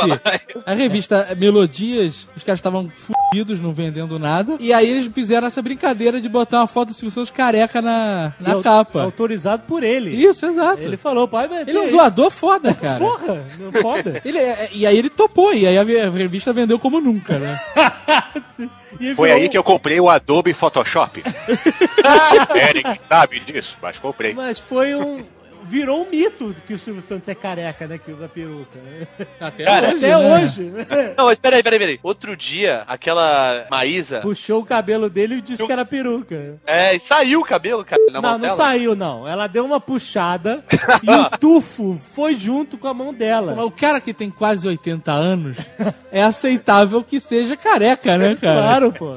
Hoje em dia, Se ele tivesse aquela cabeleira toda, que ia ser, pô, de estranhar, né? Mas não dá pra saber. ele teve uma outra doença que chamava edema de Quink. Hum. Sabe o que é isso, Jovem Nerd? Era alergia a perfume. O cara tem uma alergia a perfume foda. Eu então, sei. era cecezoide no SBT. Ninguém que entrasse no palco, fosse cruzar com ele, ou que trabalhasse, que cruzasse com ele, podia usar perfume. É. Porque o nariz dele apodrecia, cara. Ah, cara, mas ele, ele não tinha como controlar, ele não tinha como controlar a plateia. Não, a plateia não. Aquela- aquelas caravanas lá de, pô, de, de- de não sei da onde, cara, tu acha que, pô, neguinho não viu com aqueles perfumes porreta? Ele tomava injeção de morfina no nariz, cara. Caraca! Justamente então, porque, pô, o perfume da- da- das colegas de trabalho dele matavam ele. né? Vocês estão de parabéns que estão vendo House direto, hein? House? É. Vem com, vem com essas doenças com nome esquisito aí. Já- Ele se curou disso, ele conseguiu se curar disso. Ele teve uma crise foda. e- Agora ele usa aquela pulseira magnética no pulso, nada mais. É, é, é engraçado você falar esse negócio que ele abriu o jogo, contou quando perdeu a virgindade, né? E respondeu uma porrada de coisas ao vivo pro Aham. público. Porque o Silvio Santos, ele é um cara que ele sempre, assim, ele passa a impressão que ele é o seu amigo, né? Exato. Que ele é, assim, no programa um cara bem simples, né? Ele finge que ele não conhece as coisas. Exato, Ele é se faz né? de bobo, Como né, é que é o nome? É, é Britney Spears. Parece que ele não conhece, né, cara? Você acha que ele é um cara simples, que não se informa. Exato, que exato. tá alheio a tudo. Eu faço isso às vezes, eu vou conversar com o pessoal mais simples. eu finjo que eu não entendo de porra nenhuma, cara. Mas Porque ele- senão eu vou ficar, não, já vi, já sei. né? Tem mais, qualquer um que faça um aviãozinho de dinheiro e jogue pra mim é meu amigo. Ô Lombardi! Oi, Silvio! Quando ele voltou dessa doença, né, depois de se operar, ele teve uma recepção tão calorosa do povo. Foi no campo de Marte, carros bombeiros, sei lá, e tinha milhões de pessoas lá pra dar tchau pra ele, pra dar oi e tal. São Paulo, né, cara? São Mas aí. É, é sem sacanagem, eu quando era mais novo, eu não, não entendia que podia existir algum tipo de vida em São Paulo que não girasse em torno dos programas do Silvio Santos. eu achava que domingo todo mundo em São Paulo tava em casa ou vendo o Silvio Santos ou tava indo pro estúdio assistir as gravações. Ficar naquela rua, naquelas externas, lembra que tinha as externas do Gugu? sei. Eu falava, só pode. Não, não tem mais nada pra se fazer em São Paulo, não sei que Silvio isso. Santos. Então ele teve essa recepção tão calorosa que ele meio que teve uma epifania, né? Ele já tinha um, um lance de trabalhar social antes, ele queria criar hospitais Silvio Santos, né? E até tiraram essa ideia da cabeça dele. É filha dele que tirou a É ideia. filha dele, né? É uma delas, né? Mas ela falou que a imagem dele poderia ser, por exemplo, ele quer atender uma pessoa. Aí o cara morre. Exato. Mas você não tem como impedir que uma pessoa vá pro hospital e morra. Às Exato. vezes ela tá com uma doença grave, um problema, um acidente, e aí a pessoa vai culpar o Silvio Santos. É meio complexo esse sistema. Então, com, com essa epifania, ele, ele, ele pensou: será que o meu destino é a política? E tá tão Exato. popular assim? Será que eu posso cuidar do povo brasileiro a nível social? Então ele ficou com essa parada na cabeça dele. Obviamente, no que ele mencionou isso a alguém, milhões de pessoas Ah, grudaram nele, né? urubuzada toda. E aí começou, quer dizer, a, a fase política da vida dele tem muita história pra contar, mas a gente não vai, não precisa entrar em detalhes aqui, mas ele se candidatou a prefeito de São Paulo. É, foi um, um, um tiripõe miserável. Um- É, não, mas o capítulo de- dele tentar ser candidato a presidente da República em 89 foi uma forçação de barra incrível também, né? Não, mas isso Porque ele ele, ia virar, ele ia virar candidato, pô, a um mês da eleição. Não, uma doideira. Ia ser uma esculhambação do processo político, pô, sem, sem ser precedente no, no mundo, né, cara? Tanto que não ia dar tempo de mudar na cédula, e ele explicava como era pra votar. Já que vamos trabalhar juntos durante o meu governo, preciso da ajuda de vocês agora no dia da eleição, porque o meu nome não vai constar na cédula. Não vai. Vocês, para votar no Silvio Santos, devem marcar no meio da cédula Correia. Aonde está 26, Correia. É Silvio Santos. Marquem o 26. Estarão votando no Silvio Santos e fiquem certos, não se arrependerão.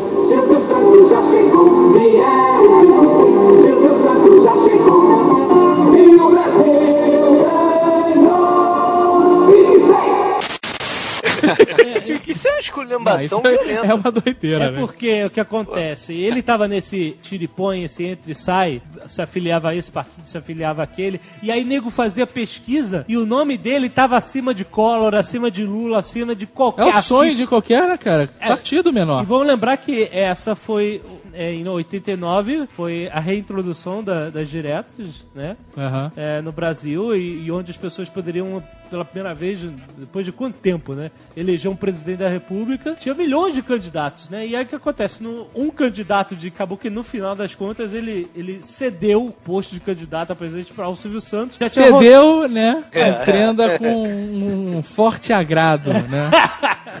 Mas aí já tinham é, feito justamente as cédulas é, de votação já estavam impressas, não tinha como mudar, e aí não, não deu certo. Aí teve o episódio do, do Roberto Marinho ligar pro Sarney. Exato. Você não vai deixar esse camelô ser candidato a presidente, né? Você vê a, Putaço. a mágoa. É uma- Tanto que ele foi com tudo no colo, né, cara? É verdade. é Era verdade. mais por mágoa do Silvio Santos do que pelo Lula, né? Por- Mas eu vou te falar que eu seguramente votaria no Silvio Santos. Mas sem sombra de dúvida, cara. Se ele se candidatar hoje, eu transfiro agora o meu título pra Curitiba. Sem sacanagem. É, vamos ver, vamos ver, não sei, não sei. Prefiro comprar novos episódios de West Wing, que estreia agora. não percam.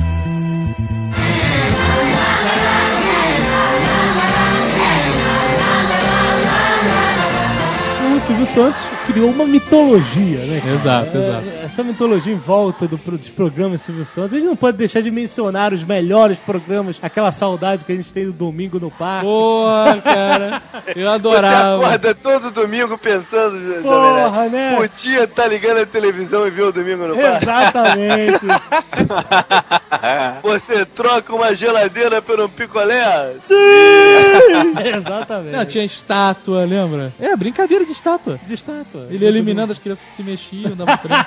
Mas nada era melhor do que o final, que era abrir as latas. É, Se ganhava ponto. Se tivesse a cobra, perdia. Não, e tinha o tênis de Montreal, lembra? Qual o tênis de Montreal? Era a propaganda principal do. Tênis de Montreal. Eu vi a, Ma a Mariette, Mariette, sei lá, com um tênis gigante Montreal, vestida de bailarina. Era fantástico. E quando ele fala, você quer ganhar um milhão? Falava, entrava a espiga de milho gigante. Entre um, um desenho do pica-pau e o outro saiu o bambu, né? Ele fazia brincadeiras da- do PIN, cara, no Domingo no Parque. Ah, você consegue fazer, Tuca? Não. Um, dois, três PIN, é isso? É, um, dois, três, quinze. 5, 6, 7 PIN, 9, 10, 11 PIN, 13, 14, 15 PIN. Não, já perdeu, já perdeu. Por quê? Você não podia falar 14 também. Não, Como pode. não? Podia É falar- múltiplo você de não podia quatro. falar que terminasse em 4 também. Não, não, seu maluco! É múltiplos de De 4. 4 em 4 que não pode falar. Não, mas você também não poderia falar nos que tivessem 4. Ah, Ah, lógico Não, que essa, não, cara. essa é a versão advance. É. Essa é extreme, o povo não consegue essa. PIN Extreme. Um dos primeiros programas dele foi Vamos brincar de forca. Tinha programas fantásticos como A Porta da Esperança, que ele conseguia fazer dinheiro com o desespero e sofrimento de todos. Demais, a Porta da Esperança, cara. Tinha uma menina que ia todo mês, brother, querendo o cavalo. É, e É. abria a porta e nada. Cavalo.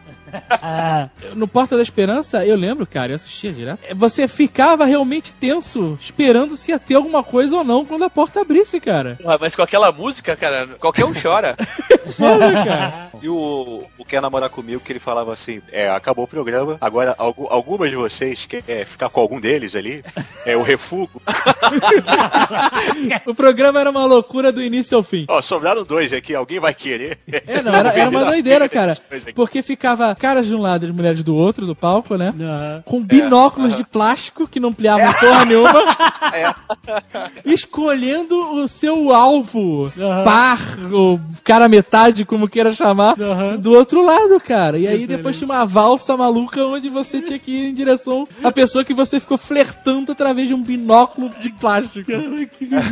E tinha a melhor parte do programa, É. que era a humilhação pública. Onde a- o A cara normalmente era uma vergonha alheia, alha, inacreditável, cara. O cara ia pra falar aquele velho discursinho. Eu não tive coragem de falar pra você pessoalmente. Ai, ai. Então eu vim aqui pra metade do Brasil me ver pagar esse mico, né, cara? Quer namorar comigo? E normalmente o cara tomava um não bonito, cara. Ela demais, cara. O show de calouros era sensacional, cara. Nossa. Pô. Os jurados eram melhores que calouros, né? Tinha vários calouros, assim, marcantes no show de calor. Tinha o Diabo Louro, lembra? Que pregava a língua na mesa, pulava em caco de vidro. Tinha um que é, lambia o esmeril. Não, que eu não lambi os esmeril, eu lembro, cara, não era isso. O cara falou, porque o show de calor dela, o cara ia lá e desafiava os jurados, né, pra se ia conseguir o que tava falando ou não. E ele falou que ia parar o esmeril com a língua. Nossa senhora. Aí ninguém, caraca, não vai, não vai, não vai, não vai. Ele ligou o esmeril, né? Botou o esmeril ali, ele foi com a língua e desligou pelo interruptor, né? Genial! Genial. Teve um cara que disse que ia se suspender até o teto do teatro pelos cabelos. Aham. E ele amarrou a corda no cabelo e começou a puxar, e tinha uma roldona lá em cima. E ele foi até o topo. Só que o idiota puxou tanto que ele ficou engatado. O cabelo dele Cabelo prendeu na na roldana. E ele não conseguia descer, cara. Tiveram que vir com uma escada gigante.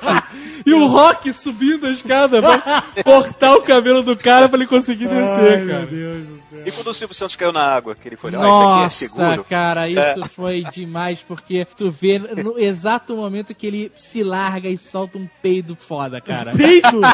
Cara, era aquela brincadeira de jogar bola e a pessoa cai na água, É. né? Um aquário gigante de vidro e a pessoa sentava no meio da prancha, que, o que já era um desafio, né? E aí abria um cartão e tinha lá água ou não. Se você tivesse água, tomava um banho e ia pra casa sem nada. Aham. E ele decidiu sentar no- no- na tábua. E aí ele resolveu fazer a gracinha dele. Ele sempre fazia uma gracinha. claro. É. E aí ele, na hora que ele tava subindo na, na tábua pra sentar, ele fez uma maluquice lá com as pernas e tomou uns tabaco foda. A tábua soltou e ele. Ah, água. Cara, quando ele cai, você vê o exato momento que ele tá descendo e daqui a pouco sai uma quantidade absurda de bolhas da bunda do cara. Isso é do impacto água. Não, não, ele já, tava no fundo! Já tava no fundo, meu irmão! Você vê que a Silvete, ela fica. Ela não sabe se ela Não, ajuda, e o Rock não. vem correndo e aí ele levanta chorando de rir, cara. Ele levanta gargalhando, não acreditando. E aí o, o Rock segura um outro microfone pra ele, né? Que o dele foi pro caralho. E aí ele não dá mais, não dá mais, rindo pra cacete e encerra o programa, cara. Muito bom, cara, muito bom. E aquele topa tudo por dinheiro com Ivo Holanda, isso é, é antigo também, né? É, é bem antigo, mano. Topa tudo por dinheiro, cara, foi pra mim o must. É, eu adorava. Era o horário nobre. Eu adorava. Depois o, o João Kleber prostituiu tudo, né, É, cara? é, né? Uma- Mas acho que o Ivo Holanda, ele, ele apanhava mesmo pra, pra, pro Silvio Santos rir, porque era uma delícia ver o Silvio Santos rir do Ivo Holanda. Aí ele, Exatamente, sem pena nenhuma. Olha o Ivo Holanda, vai morrer agora. era meio satânico, era uma coisa meio satânica. É, porque era uma loucura. É, é, chamava uma pessoa pra perguntar, ele vai conseguir ou não vai conseguir, É, né? era qualquer coisa. Era qualquer coisa pra passar o negócio, né, cara? E era justamente nesse programa que ele jogava aviãozinho de dinheiro. Ô Lombardi! Oi, Silvio! Qual é a música? Nossa! Qual é a música? Era fantástico. Eu nunca consegui entender o cara adivinhar uma música inteira com uma nota só. Nunca. nunca, cara. Aí uma a pergunta, dica. alguém conseguiu bater o recorde de semanas consecutivas do Rony Von, não? Talvez o trio Los Angeles, né? Viu Los Angeles, brother? Gente, Scan. Caraca, eram grupos musicais que só passavam no SBT, né, cara? Aí não Gente, tinha aquele, aquele cara com cara pintada, Pablo, qual é a música? Os caras faziam uns clipes que a Ellen Roche fez na versão moderna do. É isso aí, é. Ela, quando ressuscitou Qual é a música, era Ellen Roche, que era. Exatamente. Cara, era muito bom aquele cara de cabelo cuia, com aquela pintura whatever de borboleta na cara. Boleta na cara. Mas eu acho que a parada que o Silvio Santos mais gostava de fazer, cara, era o troféu imprensa. Ah, Porque ali era a oportunidade que ele tinha de zoar geral. ali ele podia fazer o que ele quisesse, cara. Aham. Pô, o Chaves ganhava o melhor programa da televisão brasileira. Categoria melhor comediante, sei lá, disputava o Chico Anísio, o gordo e a velha surda, ganhava a velha surda. Coisas desse naipe, né? E aí, categoria melhor apresentador, ele já entrava com o troféu no bolso, né, cara? Falando, como é que ele vai chamar o cara? Porque tinha- rolava o júri ao vivo, cara. Aham. Rolava, os jurados davam voto ao vivo ali na parada. Como é que ele ia chamar, É. sei lá, o- o Décio Pitinini e o cara não votar nele, né? E essas Pedro fi- Pilar, Aracide Almeida. Exato, cara, Wagner- essas figuras de júri do Silvio Santos, cara. Cara, eu- Aracide Almeida, o que que era aquilo, cara? Ai, meu Deus. Ela, ela era engraçada. Gostei, cantou muito bem, vai levar 10 pau. Quem sabe da escalação da, da- da- dos jurados, assim, corpo de jurados clássicos? Teve muita gente. Não, mas olha, Décio Pitinini era um clássico. Décio Pitinini. Pedro de Lara. Wagner Montes. Sabe que uma vez me falaram que quando o Wagner Montes ia entrar, eles cantavam a música mais devagar. Wagner Montes lá. Lá, lá, lá. Tinha a Aracide Almeida, Pedro de Lara. Sérgio Malandro. a Flor, gostosa genérica, Sônia Lima. A Sônia Lima, durante um, um certo período, ela foi gostosa, né? Foi, foi, ela era modelo, Ela não era? posou pra Playboy. Eu lembro que quando ela é. posou pro Playboy, o Silvio Santos sacaneou ela até a morte. Ele, Sônia Lima, agora estampada em todas as paredes de borracharia do Brasil. Cara, mas ele falava isso em loop, e ficou maluco com essa parada. Mas quem que ele não zoava, né, cara? Ele zoava absolutamente todo mundo. Todo, ele não tem, nem- não tem Eu padrão, lembro de uma tem nada. entrevista dele com a. Ele, ele entrevistou a Carla Pérez num programa dele, logo depois que ele contratou a, a Carla Pérez para ser apresentador, para trabalhar lá no SBT. E ele perguntou para ela o que, que ela tava fazendo, o que, que ela tava trabalhando. E ela falou que tava de férias. Ele falou: pô, mas eu acabei de te contratar e você já tá de férias? Que porra é essa?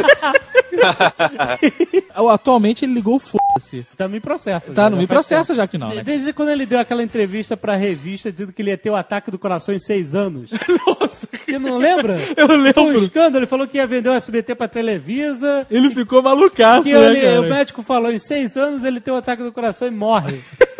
e nem publicou isso e ele tava zoando Nego- até a morte. Nego enche o saco do cara, o cara resolve botar pilha. Exato, E cara. dá uma entrevista inacreditável falando uma merda da outra, inventando o nome de doença, o cara.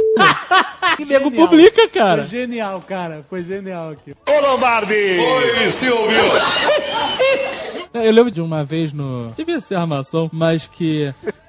No show de calouros tocava uma flautinha e aí o prêmio ia dobrando, lembra? Sim. Isso, isso. Depois que cada um dos jurados falava quanto ia dar, dar 10 pau, 5 cinco cruzeiros, Ah, não sei o quê. e o diretor era o Renato. Renato, Renato. Ah. Aí fala assim, Renato, só isso? Aí. Isso, exato. Boss, boss tá ouvindo? Boss tá ouvindo? Ele fazia isso. E aí teve uma vez que o cara ganhou lá o prêmio dele e aí começou. tururu. E aí, mais 100 reais, não sei como é que era, né? Um valor lá. E aí, cara, foi umas 10 vezes. tururu, tururu. E aí o Silvio Santos ficou maluco e, Renato, Renato, Renato, o que é isso? E o Renato falava tudo humilde, né? Pô, não, patrão. Renato tá demais, né? Não, patrão, ele é bom, né, patrão? É, exato, ele falava, mas nesse caso ele falou assim: Não sou eu, não, patrão. Aí a câmera vai pro lado e tá o Sérgio Malandro agachado no chão com a flautinha fazendo. Filha da puta. Cara, mas acho que ele não pode deixar de falar também da Casa dos Artistas. bicho. Ah, foi. Uma jogadaça. Que é um capítulo da televisão brasileira, bicho, que o cara fez, cara. Porque ele lançou a Casa dos Artistas na surdina um- uma semana Big antes da Globo entrar com o Big Brother. E descobriu É, o Big Brother. semana Exatamente. antes. Foi, foi uma coisa maluca. Foi assim. uma semana antes, do nada, assim. Não foi teve propaganda, cara, não teve Não teve propaganda. nada. Caraca. Como belo dia começou o negócio lá, cara.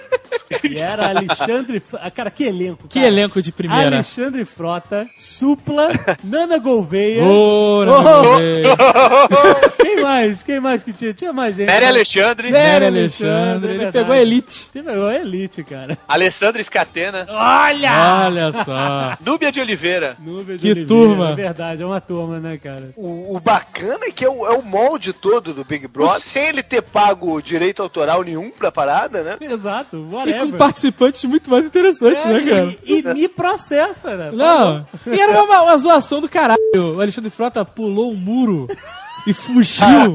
e o melhor é que tinha uma câmera lá de fora filmando ele pular o muro, cara. Muito bom. Depois voltou pra Voltou, casa. É uma é, maluquice. qualquer coisa, A né? Nana Gouveia, ela foi eliminada. É. Silvio Santos levou ela pra Las Vegas, pros cassinos. É, foi, foi. Demais, cara. Ah, cara, e, e eliminava assim, ligava três telefonemas. É. Ah, é o que tira é esse? Aí, pô, fora. A Globo com milhões de votações do Big Brother e ele com três. Três tá bom. Melhor de três, né, cara? Sai você. Muito Ai, bom, sensacional, cara. Esse é o nosso Silvio Santos. Ô Lombardi! Oi, Silvio! Pois, viemos protestar. Tá faltando coisa neste Nerdcast. Tá faltando dizer, senhora Jovem Nerd, que o Silvio Santos era um escrotizador de fudido. Não! Mas é bom quando você atinge um certo status, você pode escrotizar os fudidos e todo mundo acha ótimo. Acha? Ah, não. Dele- Eu adorava quando ele falava, quem quer dinheiro levando espanador. É, já chamando todo mundo de empregadinha, né? Qual a caravana de fudido que você veio? Não, ele não falava nada disso. Aquele do- tinha um tapete vermelho que ficavam puxando pra um lado e pro outro e um fudido. Ficava tentando ficar em pé, vocês lembram disso? Ele subiu nisso, ele foi nisso. Ai, cara, que humilhação. Puxava de um lado pro outro e o fudido tinha que ficar em pé. Corre, fudido, corre pro outro lado. Quem chegar, o fudido que chegar primeiro ganha. Vocês não lembram disso? Ai, ai, Jesus, eu lembro. E entre outros programas clássicos, tinha o Rola entrando, né, cara? Não! Ah, mas acho que eles têm até hoje. Não, volta e meia ele volta. Não, tem hoje, mas hoje mudou de nome, não é mais Rola entrando, né? Eu gostava daquele das malas, que a pessoa ia abrindo as malas. Não, esse é recente, é ótimo isso. E aí- O Jovem Nerd era viciado nesse negócio da mala. Ai, meu Deus, abriu a mala de dois reais. Abre fudido, cuidado! E ficava um banqueiro de mentira lá em cima. No escuro, lembra? Vou E ele- ligar para o meu banqueiro. Ele oferecia um dinheiro pra pessoa desistir. É, esse veio lá de fora também, como todos. né? Não falaram do show do Show milhão. do milhão, mais um que veio lá de fora. Ficou clássico nas mãos do Silvio Santos, ele tornou único o show do milhão. Ai, pois. Igual naquele filme do Jamal. Como é que era o nome? E aí, ho. Slandag Milionaire. É isto. O show do milhão voltou. Era Voltou. igualzinho este do filme. Do dia eu vi. Só que não tinha a mínima graça no filme sem o Silvio Santos. Né? Se, se o Slumdog Milionaire tivesse o Silvio Santos apresentando, ia ser um filme muito mais foda, cara. Com Aí ia ter motivo mais ainda pra ganhar um Oscar. Com certeza. A, a parte mais emocionante do show do milhão foi quando o primeiro cara chegou na pergunta de um milhão, igual o Jamal. Lembra? Chegou. E aí ele errou, perdeu tudo. Caraca, porque ele não coitado. sabia quantas letras tinha na frase da bandeira do Brasil. Não, coitado, ele sabia, mas é que ele tá nervoso, né? Ai, ele gente, não contou o E, ele, ele contou só ordem, progresso. Não contou ordem Ai, e progresso. Caraca, cara, que Ai, Isso foi inesquecível. foi, foi inesquecível. Ficou todo mundo gritando, burro, burro, Ai, coitado, aquilo me deu. Porque ele saiu de mãos abanando, né? E perdeu tudo. E a pergunta foi mongol. Qual o nome daquele programa em que uma boiada de gente pra um lado... depois de uma pergunta, aí depois uma boiada pro outro lado. É tentação. E- Esse programa, na verdade, é uma coisa do baú, né? As pessoas que foram sorteadas lá, que pagam seus carnês em dia, elas vão lá e, e vão. Ele vai eliminando a galera, que na verdade um só que decide, né? A múltipla escolha. É. A boiada vai atrás de um. Aí ficava, ficava um Severino lá do outro lado, sozinho. Aí ele, ô seu Severino. Tem certeza? Tem certeza, seu Severino? Ele, tenho, tenho certeza. Tadinho, é muito engraçado as pessoas andando de um lado pro outro. Não, e aí troca. Ele fala assim: "Tem- quem quer trocar? Aí trocava um, aí via mais cinco atrás. Né? É, ficava as pessoas, ah, eu acho que isso tá certo. Aí ia atrás. Mas, cara, normalmente o Severino sozinho ganhava, porque o negócio fechava com aquele povo todo. Tava quando fechava. Gente, Aí girava. tchau. Adorava, gente, você tem noção. Agora, falou em baú da felicidade, cara. De tudo que a gente disse do Silvio Santos, de tudo que a gente lembrou, nada é mais marcante do que o peão da casa própria. Aí tem que tocar a musiquinha aí. A música é sensacional, cara. O celular do Azagal tinha esse toque. Será que eu vou ganhar a casa própria? Cara? Tem que acertar o número de 1 a 0, né? De Eu 1 a 10. queria ver como é esta casa própria, porque nunca mostraram. Devia ser mais. Devia ser chique. casa chique popular. Silvio É Santos. popular. É chique povão. Agora é maneiro porque a música começava num estresse inacreditável, tipo, você vai ganhar uma casa, tá, tá. E aí depois ficava naquele negócio de, de da, do hipopótamo bailarino. Ficava... Ah, Ô Lombardi! Oi, Silvio!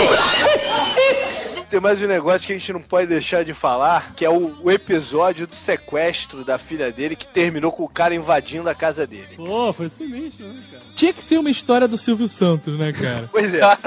Porque é completamente fora do normal. O cara sequestrou a filha dele. O Silvio pagou o resgate. Pagou? O cara recebeu Pagou. o dinheiro do resgate. O bandido liberou a filha do, do Silvio Santos. Passou um tempo, ele invadiu a casa do Silvio Santos. Pulou o muro da casa do Silvio Não Santos foi lá em só São isso. Paulo. Não, não. Antes disso, ele desceu do lado de fora de um prédio, Homem-Aranha, pra fugir. A polícia o achou um dia depois, alguma coisa assim, e ele teve que fugir da polícia. E a fuga foi extraordinária, porque ele saiu pela janela do hotel. Aham. E aí tinha entre as duas janelas, assim, de banheiro, de serviço, tinha um, um vão, sabe? Pra ter janela nos banheiros. É. E ele entrou nesse vão e foi descendo com as costas de um lado, as pernas do outro. Isso. Até- Fugiu assim da polícia, E aí foi cara. correndo pra casa do Silvio Santos. Pra onde mais? Pulou o muro e fez o Silvio Santos de, de refém ali na parada. A partir do momento que ele pulou o muro, ele se entregou. Ele era o refém do Silvio Santos, essa que é a verdade. Como é que o cara vai tentar alguma coisa e extorquir mais dinheiro ainda Ah, do cara que é a maior lábia do Brasil? Falando que governador. tem um microfone na garganta, cara. e, que, e que ninguém fala nada, ninguém tem moral, né, a maior cara? ideia de jirico da história, cara. A do governador de São Paulo foi lá. Foi lá pra fazer onda. Porque o Silvio Santos tava no maior papo Aí tomando viu a biscoito cena. com leite com o A cara. situação tava sob controle há muito tempo. É, cara. A partir do momento que o cara entrou na casa, acabou o problema, Mas cara. a parada engraçada foi no final de tudo que a mãe, a filha e ele estavam na sacada da varanda falando com os repórteres Aham. rapidamente, né? E a filha entrou naquela loucura evangélica, né? De Isso. meu pai fica dando casa e carro pra todo mundo, ele tem que dar mais amor, tem que dar Jesus, tem que dar não sei o quê. Santos. Eu vou pedir pro sequestrador ficar um pouquinho mais com ela.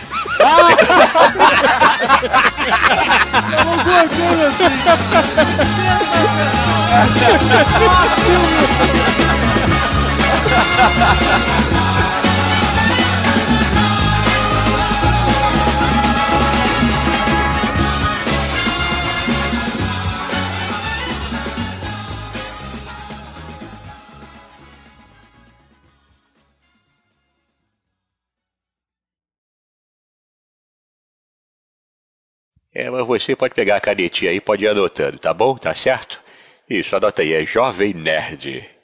Isso, Nerd, é, é o nome do site. Também é o nome do garoto, do gordinho lá. Isso, é, o outro é Azagal. É, Azagal, o anão. Isso, esse, esse mesmo. Isso, pode botar os dois no pau, tá ouvindo? Bota os dois no pau. É, não, rapaz, da TV, pau. Vou contratar o Bozo.